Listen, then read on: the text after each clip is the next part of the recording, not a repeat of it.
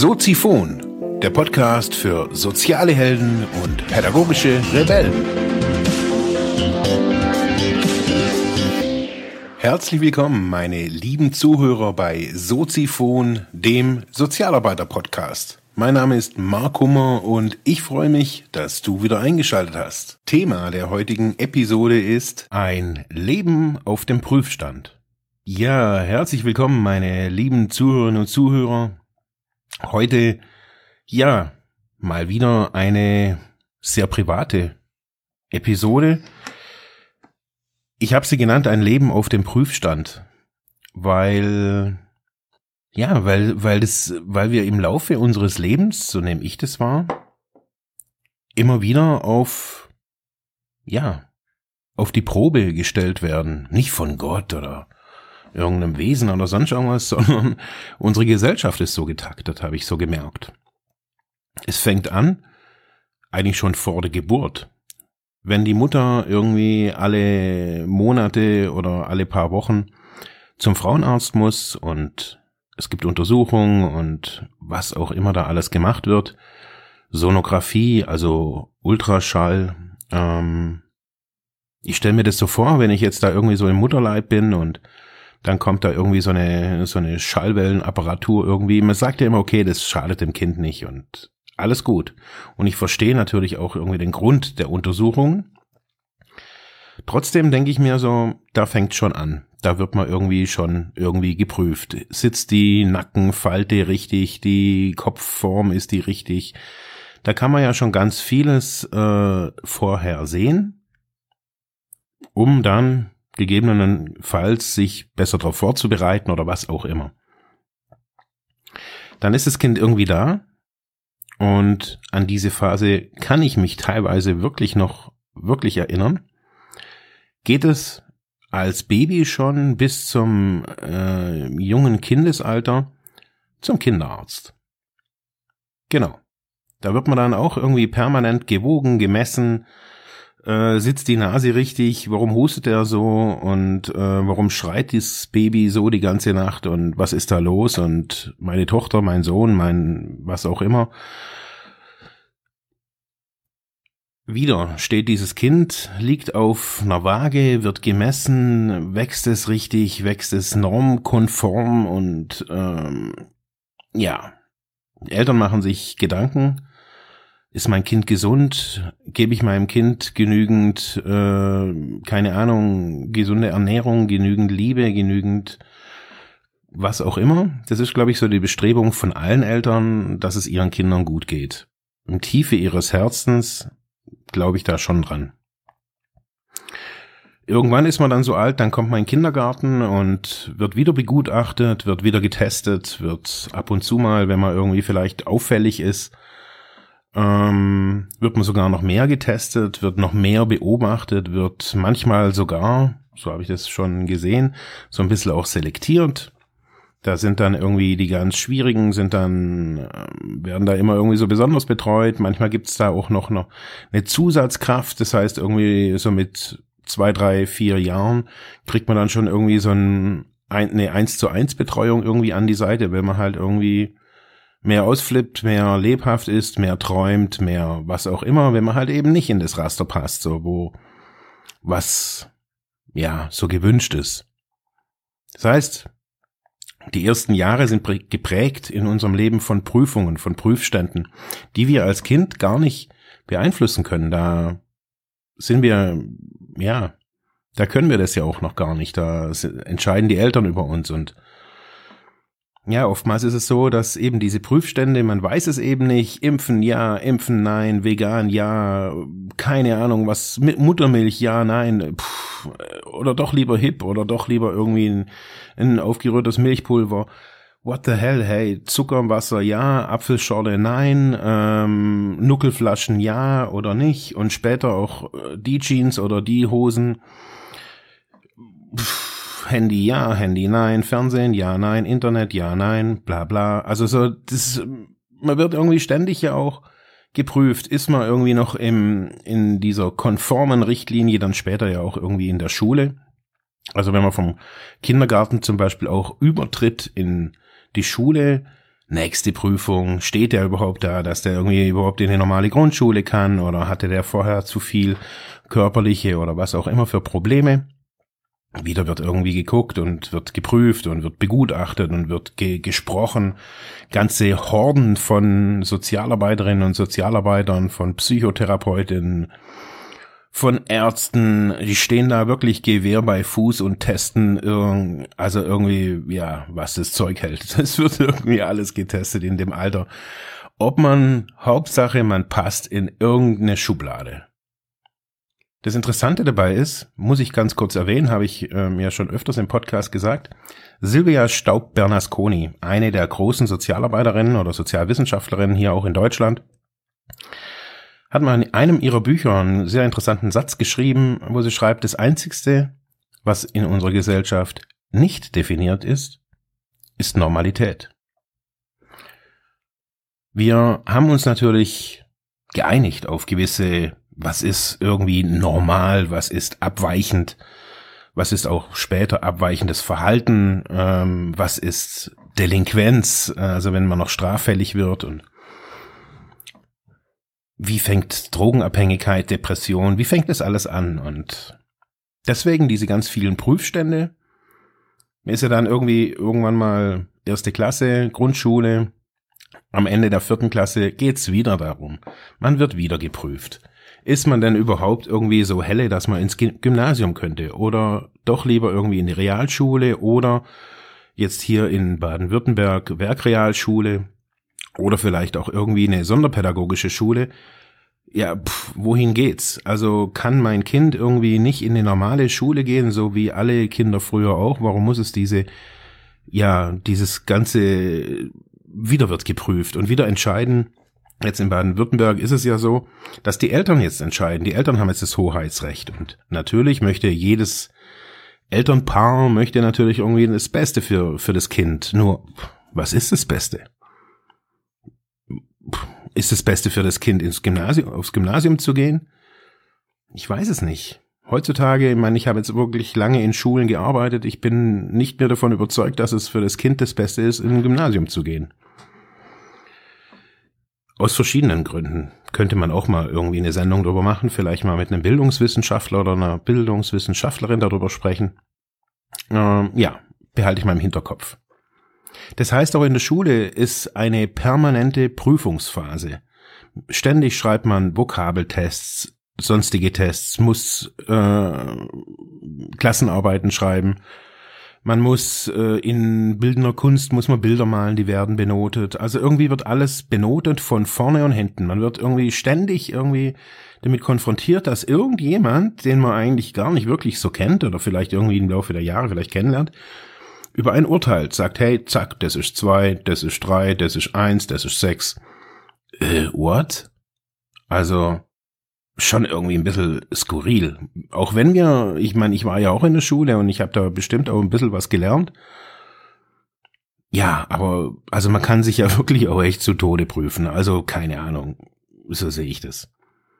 Nun ja, schlussendlich hat man in dem Alter natürlich auch schon von, von Kindesbein an meistens auf jeden Fall Freunde.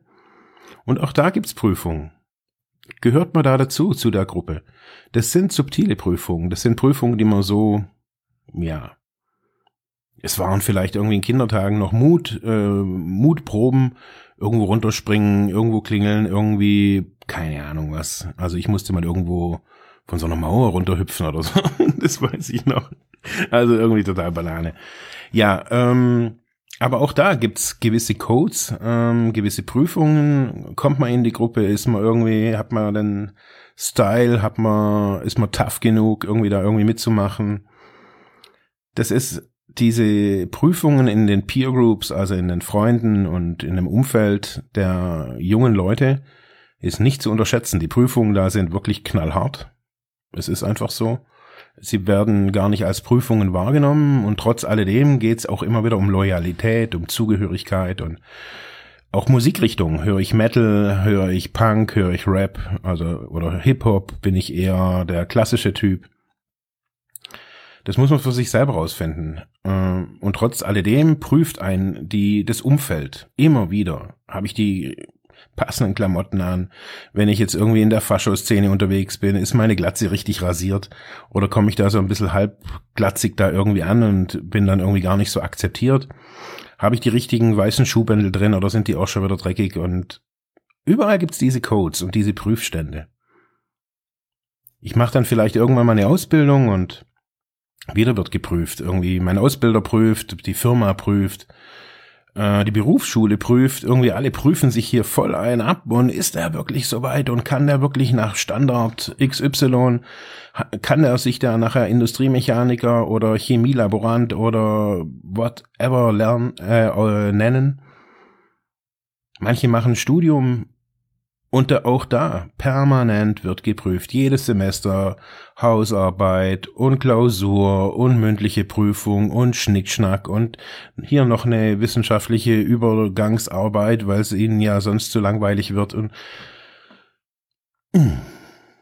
und wieder Noten. Dieses Mal im Studium nicht von eins bis sechs, sondern bloß von eins bis fünf, wobei vier die Grenze ist. Überall herrschen andere Regeln, andere Prüfungen, man muss sich irgendwie anpassen und irgendwann sagt man sich, hey cool, ich will irgendwie nicht nur irgendwie in meinem in meiner Stadt, in meinem Kaff versauern, so ich mache jetzt noch einen Führerschein und wieder wird man geprüft. Da sitzt man dann als Milchgesicht in irgendeinem großen BMW und soll jetzt da irgendwie Blinker rechts und zack umblicken, ey, wieder eine Prüfung. Bei der Prüfung selber sitzt dann irgend so ein Knilch hinten drin mit irgendeinem Klemmbrett und irgendwann sagt er, ja, bestanden oder nicht bestanden. Also für mich kommt das manchmal so, also das ist irgendwie, ich weiß auch nicht. Ja, dann hat man vielleicht einen Führerschein und denkt sich, hey cool, jetzt habe ich die Ausbildung hinter mir, bin äh, mobil, ich brauche einen Job und bewirbt sich irgendwo und da sagt dann irgendwie die Personalchefin oder der Personalchef, ja, da laden wir Sie mal zum Assessment Center ein. Da werden Sie mal so richtig so auf Herz und Nieren geprüft naja, über den Sinn und Unsinn von Assessment Centern lässt sich wahrscheinlich nicht nur eine Miniserie, sondern so einen ganzen Podcast machen. Ähm, wieder werden sie geprüft. Irgendwann sind sie dann, keine Ahnung, 25, 28, 30. Ab 30 beginnen auch dann gesundheitlich wieder Vorsorgeuntersuchungen, wieder werden sie geprüft. Jetzt hat man sie irgendwie, keine Ahnung, zehn Jahre allein gelassen und schon wieder werden sie irgendwie geprüft. Von vorne bis hinten, irgendwie hinten rein, oben rein, unten rein, also wirklich ob, überall. So. Das geht dann irgendwie Jahr ein, Jahr aus, werden sie da irgendwie gesundheitlich von ihrem Hausarzt irgendwie darauf hingewiesen, kein Fleisch, mehr Fleisch, kein rotes, kein weißes, mehr Gemüse, weniger Gemüse, lieber abends kein Wein, doch Wein keine Ahnung, lieber die Tabletten oder die Tabletten oder gar keine Tabletten oder mehr Sport oder was auch immer. Also ständig wird ihnen was erzählt, was sie zu tun und zu lassen haben, weil die Prüfungen ergeben haben, ähm, sie müssen jetzt da was tun. Vielleicht sind sie ja irgendwie bei dem Zeitpunkt schon durch einige flüchtige Bekanntschaften, Beziehungen irgendwie gegangen, Freundin, Freund irgendwie gehabt und sagen sich, hey, boah, eine Beziehung will ich jetzt irgendwie auch mal irgendwie haben, finden vielleicht entweder über Parship oder über ganz konventionelle Methoden offline einen Partner, sagen sich, ey, cool. Ähm, und wieder sind irgendwie Prüfstände. Ja, passt er zu mir? Mag ich irgendwie die Brüste? Mag ich den Arsch? Was hat denn der in der Hose? Hm, wie sieht's denn da aus? Wie ist das Sex? Äh, wie ist es nach dem Sex? Fängt er an mit Rauchen oder Salamibrot essen oder wie ist denn der drauf? Immer wieder sind Prüfstände, wo man sich irgendwie gegenseitig irgendwie, ja, abcheckt und macht und tut. Irgendwann sagen sie sich vielleicht, ey, cool, ich heirate jetzt sogar und wieder ein neuer Prüfstand, sogar noch vor der Kirche und vor Gott muss man da irgendwie was bezeugen und vor irgendeinem Beamten, der dann irgendwie sagt, ja, das sind sie dann jetzt hier so, jetzt heißen sie so und sie sind jetzt die Frau so und so. Prüfstände von vorne bis hinten.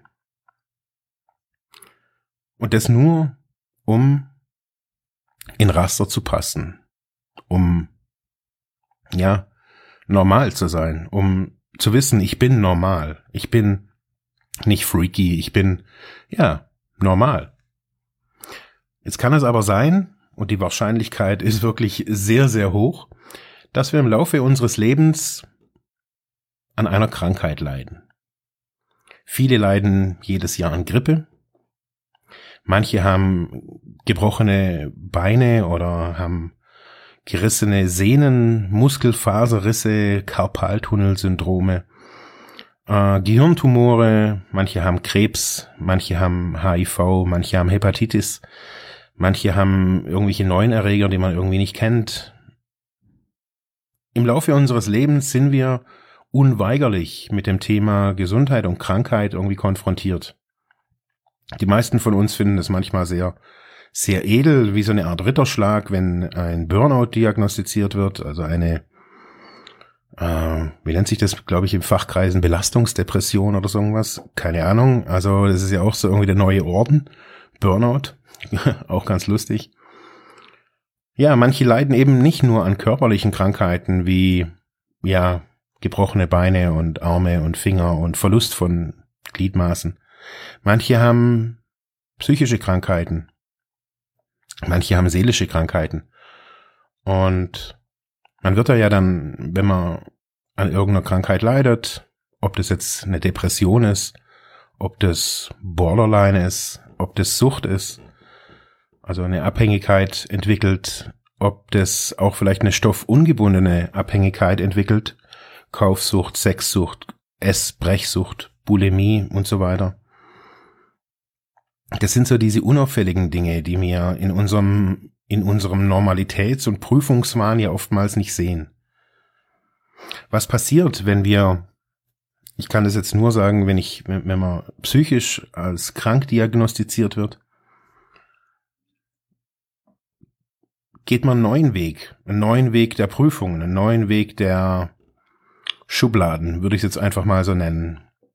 Bei mir war irgendwann mal die Diagnose auf irgendeinem äh, auf irgendeinem Papier von ich glaube, das war von der Psychiatrie, ich weiß es gar nicht mehr, nee, das war von, irgendeinem Arzt.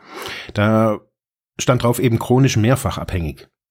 Und jetzt äh, mittlerweile steht auch nicht mehr Nikotinsucht drin, das ist auch ganz interessant. Ähm, ja, man hat immer wieder unterschiedliche Diagnosen und an unterschiedlichen Stellen wird man dann auch geprüft. Da stehen dann nachher Sozialarbeiterinnen, Sozialarbeiter Ganz häufig ist es so, dann ein Ärzteteam, ein Psychologenteam, die sind dann meistens so in so einem, ja, gemischten Team zusammen und es wird darüber diskutiert, eben, wo stehe ich? Manchmal wird man auch mit einbezogen. Das sind so die glücklichen Fälle, wo man auch noch gefragt wird, wie es bei einem aussieht. Ähm, trotz alledem werden wir in dieser, in dieser Phase, wenn wir körperlich gebrechlich sind, wenn wir psychisch an der Krankheit leiden, wenn wir seelische Schmerzen haben, werden wir wieder von unterschiedlichen Fachkräften wieder aufs Neue geprüft und geguckt, was braucht er, was hilft, was, ja, nicht um irgendwie zu selektieren und zu sagen, ähm, der muss jetzt in die und die Einrichtung, sondern zu gucken, okay, was, was braucht derjenige, was, ja, immer im, im, im Ding, im Vergleich zu, das hier ist normal, also das ist, auch wenn sie sich die Blutwerte geben lassen von sich, bei einem Blutbild, wird ja immer, der Referenzwert ist ein Normalwert. So ist es bei den meisten Menschen im Normalzustand. Bei einem gesunden Menschen, der keine Beeinträchtigung hat, ist dieser Wert sozusagen normal. An dem werden wir gemessen. Weil eine Masse an Menschen diese Werte hat und so weiter, ähm, es ist immer das Ding mit der Stichprobe. So. An dem diese Schublade geht dann auf und auch während der, jetzt bei mir, habe ich ja neulich auch gesagt, war 1999 die erste tiefe und die wichtigste Entscheidung in meinem Leben, eben abstinent leben zu wollen. Und wieder wurde ich geprüft. Ich habe das auf, der Inter auf meiner Internetseite habe ich das äh, hingeschrieben, dass ich in, glaube ich, sieben Jahren sieben unterschiedliche Gutachten über mich bekommen habe. Das war ganz interessant. Also eigentlich stand in jedem was anderes, ganz ehrlich. Es waren trotz alledem alles suchtbezogene Gutachten, teilweise von der MPU-Stelle, ähm, teilweise sogar vom TÜV. Also ich habe mich sogar TÜV prüfen lassen zweimal. ganz interessant dass der TÜV das macht. Die haben ja auch irgendwie so hauseigene Psychologinnen und Psychologen. MPU, medizinisch-psychologische Untersuchung, wenn es um den Führerschein geht. Da ging es bei mir in der Vergangenheit öfters drum und somit war ich da auch immer wieder vor neuen Prüfungen, wo man dann irgendwie seine Geschichte erzählt und der halt dann Finger hoch, Finger runter sagt. Und ähm, ja, Wenn wir dann irgendwann mal vielleicht sagen, okay, wir, oder wenn man feststellt, in einem dieser Prüfungen, man ist erwerbsunfähig, vielleicht so kurz vorm Rentenalter, man wird teilberentet oder wie auch immer, oder auch wenn man so an sich ins Rentenalter übertritt, wird man wieder geprüft. Haben Sie genug gearbeitet? Haben Sie noch irgendwie, man muss irgendwelche Formulare ausfüllen und bla bla bla bla bla. Irgendwann haben wir vielleicht eine der besagten Krankheiten, vielleicht Spätfolgen von irgendwas, was wir früher gemacht haben. Und wir sagen, hey, wir wollen nicht mehr.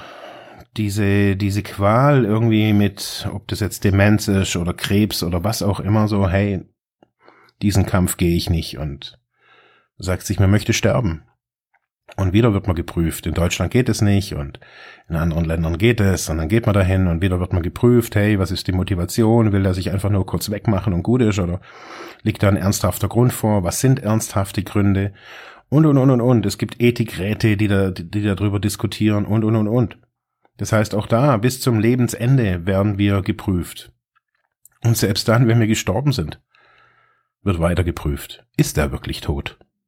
Ist er wirklich tot, der Kerle? Hirnströme werden kurz gemessen, Herztod. Gibt ja alles unterschiedlich. Es gibt ja unterschiedliche Tode heutzutage. Manche sterben ja schon in frühen Jahren irgendwie auch einen emotionalen Tod, äh, die dann irgendwie sagen, hey, fühlen ist nicht mehr bis zum Lebensende da, ist nicht mehr meins. Ja, eben. Selbst nach dem Tod wird noch geprüft, bin ich überhaupt tot? Und äh, dann wird noch geprüft, ja, wie viel Geld hat er denn gehabt? Und äh, wer kriegt jetzt den ganzen Käse da?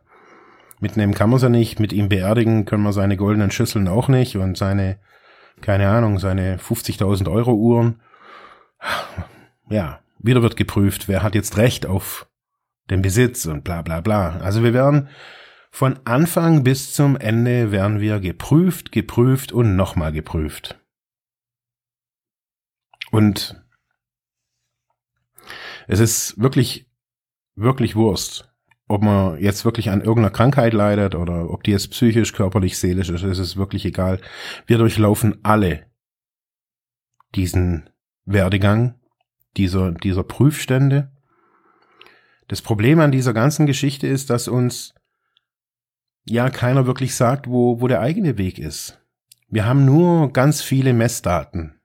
So nenne ich das jetzt einfach mal, im Laufe unseres Lebens. Wir können jetzt diese Messdaten auswerten, wie so ein, wie es bei den ganzen Science-Fiction-Crimes-Serien äh, da immer ist, an so einem ganz großen Monitor und dann können wir uns das alles angucken und ah ja, in dem Bereich sieht so aus, gesundheitlich, meine Blutwerte, die Leukozyten und ah ja, meine seelische Gesundheit, mein Glaube, ah ja, okay, hm. man kann alles angucken, die Bildung, bla bla bla. Aber wo geht's für einen selber hin und was ist da los? So, was, was, was haben wir aus diesen ganzen Prüfungen?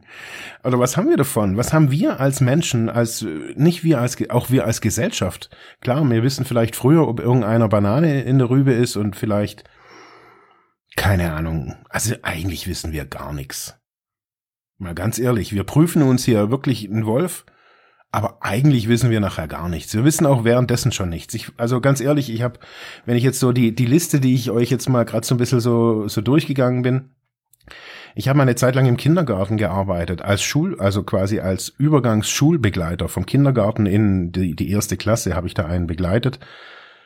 Also einen sinnloseren Job in meinem Leben habe ich wirklich, also ich habe mal früher CNC-Maschinen geputzt, mal so übergangsmäßig in der Nacht immer in so einer Metallfabrik.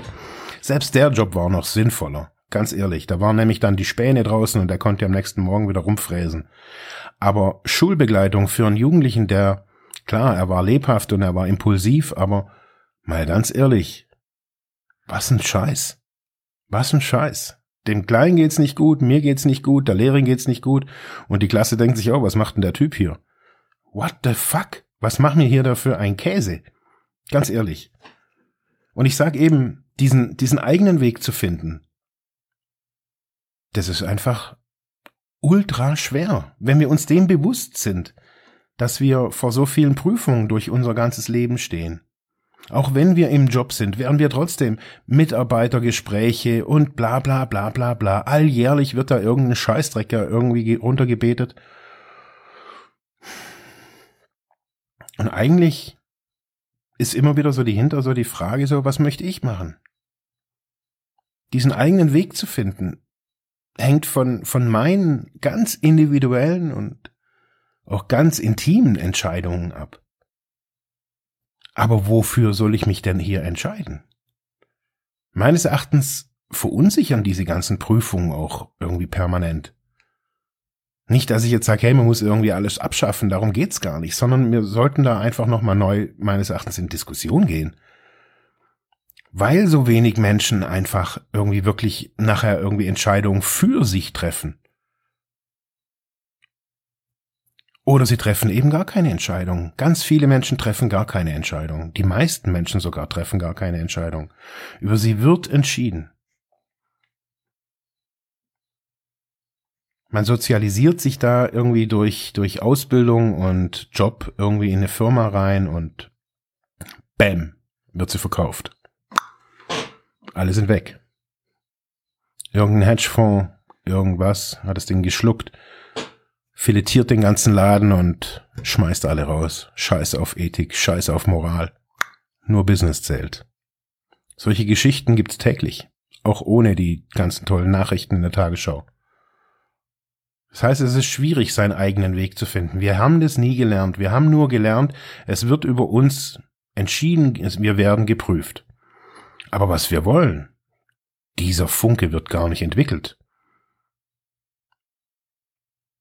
Und ich glaube, diese Entscheidung, die ich gerade so angesprochen habe, ich habe so gemerkt, so in meinem Leben, und das Interessante ist, ich habe neulich so einen TEDx-Vortrag von irgendeiner Frau, ich weiß gar nicht mehr, um was es da wirklich ging, aber die hat so einen echt einen geilen Satz gesagt. Sie sagt, sie hat festgestellt, und das gleiche habe ich nämlich auch festgestellt, dass wir meistens so in Momenten in unserem, in unserem Alltag, in unserem Leben so fünf Sekunden Zeitfenster haben. In diesen fünf Sekunden haben wir einen Gedanke eine Emotion, ein Impuls. Oftmals sind es eben Impulse. Und in diesen fünf Sekunden können wir Entscheidungen treffen, bevor der Verstand wieder einschaltet und alles irgendwie abwägt und sagt, ah nee, lieber nicht und oh, lieber so, so ist sicher und ich bleibe lieber in meinem Job und so weiter. Da wird dann irgendwie, das ist der Verstand. Aber diese fünf Sekunden vorher, wo man das wirklich spürt und fühlt, die kann man Lernen zu nutzen. Außerhalb der Prüfstände. Ein weiteres Problem ist da einfach so, wir, wir, wir verschütten uns diese Stimme. Wir machen die tot. Wir, nicht tot. Ich glaube nicht, dass wir sie tot kriegen, aber wir, wir hören da nicht mehr hin. Unsere, in unserer Menschheitsgeschichte, wenn wir in der Vergangenheit zurückgehen, gar nicht mal so weit, indem es diese ganzen Ablenkungen und Eindrücke, künstlich hergestellten Eindrücke gar nicht gab. Kein Fernsehen, keine Smartphones, keine Tablets. Da gab's nur Pferde und die Weite der Prärie, sage ich jetzt mal. Da hatte man nicht so diese Gefahr der Ablenkung. Heute ist überall Ablenkung, überall Stories, überall Bam, überall dies. Und wir hören diese leise Stimme im Herzen. Und sie kommt, meines Erachtens kommt sie aus dem Herzen hören wir einfach nicht mehr. Manche von uns, habe ich auch schon festgestellt, nennen diese Stimme Gott oder Allah oder höhere Macht. Jeder sagt anders dazu und deswegen laufen auch so viele Leute aus der Kirche weg, weil wir unserem Verstand glauben. Wir hören nicht mehr auf das, was in uns ist. Wir hören auf diese Prüfstände, dass einer zu uns sagt, hey, zu hohe Leukozyten, zu hohe Cholesterinwerte, weniger Eier, weniger Fett, weniger bla bla bla. Wir hören nicht mehr auf unsere Stimme. Die, unsere Stimme in uns, die sagt uns, die leitet uns. Für mich ist es immer die Intuition, die Impulse in mir. Ich weiß nicht, ob das von einem Gott kommt oder von einer höheren Macht. Ich würde manchmal gern dran glauben, so, aber bisher ähm, fällt mir das alles noch sehr, sehr schwer. Man glaubt einfach seinem Verstand, weil das über die Jahre hinweg schon vom Kindesalter hin trainiert wird durch diese ganzen Prüfstände. Wir haben keine Vision, Mission oder Wir haben kein, nicht mal Ziele oder geschweige denn smarte Ziele fürs eigene Leben. Wir reden uns ein, wir seien motivierend oder wir hätten Disziplin. Manche reden sogar von Selbstdisziplin. Viele sagen, sie haben keinen Mut. Sie können keine Entscheidung treffen. Sie, ihnen ist es alles zu viel. Und so zum Schluss der Folge möchte ich einfach nur sagen, dass diese äußeren Prüfstände, das, was wir uns unser ganzes Leben über uns ergehen lassen und was wir unseren Kindern jetzt auch wieder zumuten, manchmal auch staatlich verordnet, das weiß ich, das sind begrenzte Momentaufnahmen. Und das ist eines der großen und wesentlichen Probleme, dass es einfach nur begrenzte Momentaufnahmen sind. Dahinter steht aber auch, dass diese Moment, begrenzten Momentaufnahmen in einem begrenzten System, sogar in einem begrenzten Denksystem vollzogen werden. Das heißt, begrenzte Systeme mit begrenzten Denksystemen, mit begrenzten Menschen machen eine begrenzte Momentaufnahme. Und verkauft wird sie aber als eine Wahrheit. Als diese zwei in der Deutscharbeit. Hey, Melanie, so geht's aber nicht. Das war, du warst doch mal eine Einserschülerin, du, wo, du, du hast Nachklasse. Vielleicht hatte die Melanie zu wenig geschlafen, zu viel getrunken, was auch immer. Vielleicht hat sie einfach nur über ihren verstorbenen Hund nachgedacht oder warum sie so wenig Freunde oder zu viel Freunde hat. Psst. Wir sollten diese Prüfstände nicht auf einen neuen Prüfstand stellen, sondern ja, anfangen, die eigenen Wege zu kultivieren, unseren Kindern beizubringen, dass sie ausprobieren sollen und testen sollen und nicht drauf gehen sollen, dass es, dass man möglichst einen geraden Lebenslauf hat oder keine Lücken da drin hat. Nein, scheiß drauf. Mut zur Lücke, besonders im Lebenslauf, ganz ehrlich. Das sind so, so die Botschaft für heute. In diesem Sinne, ciao, schönen Tag, genießt die Sonne und ja, bis bald.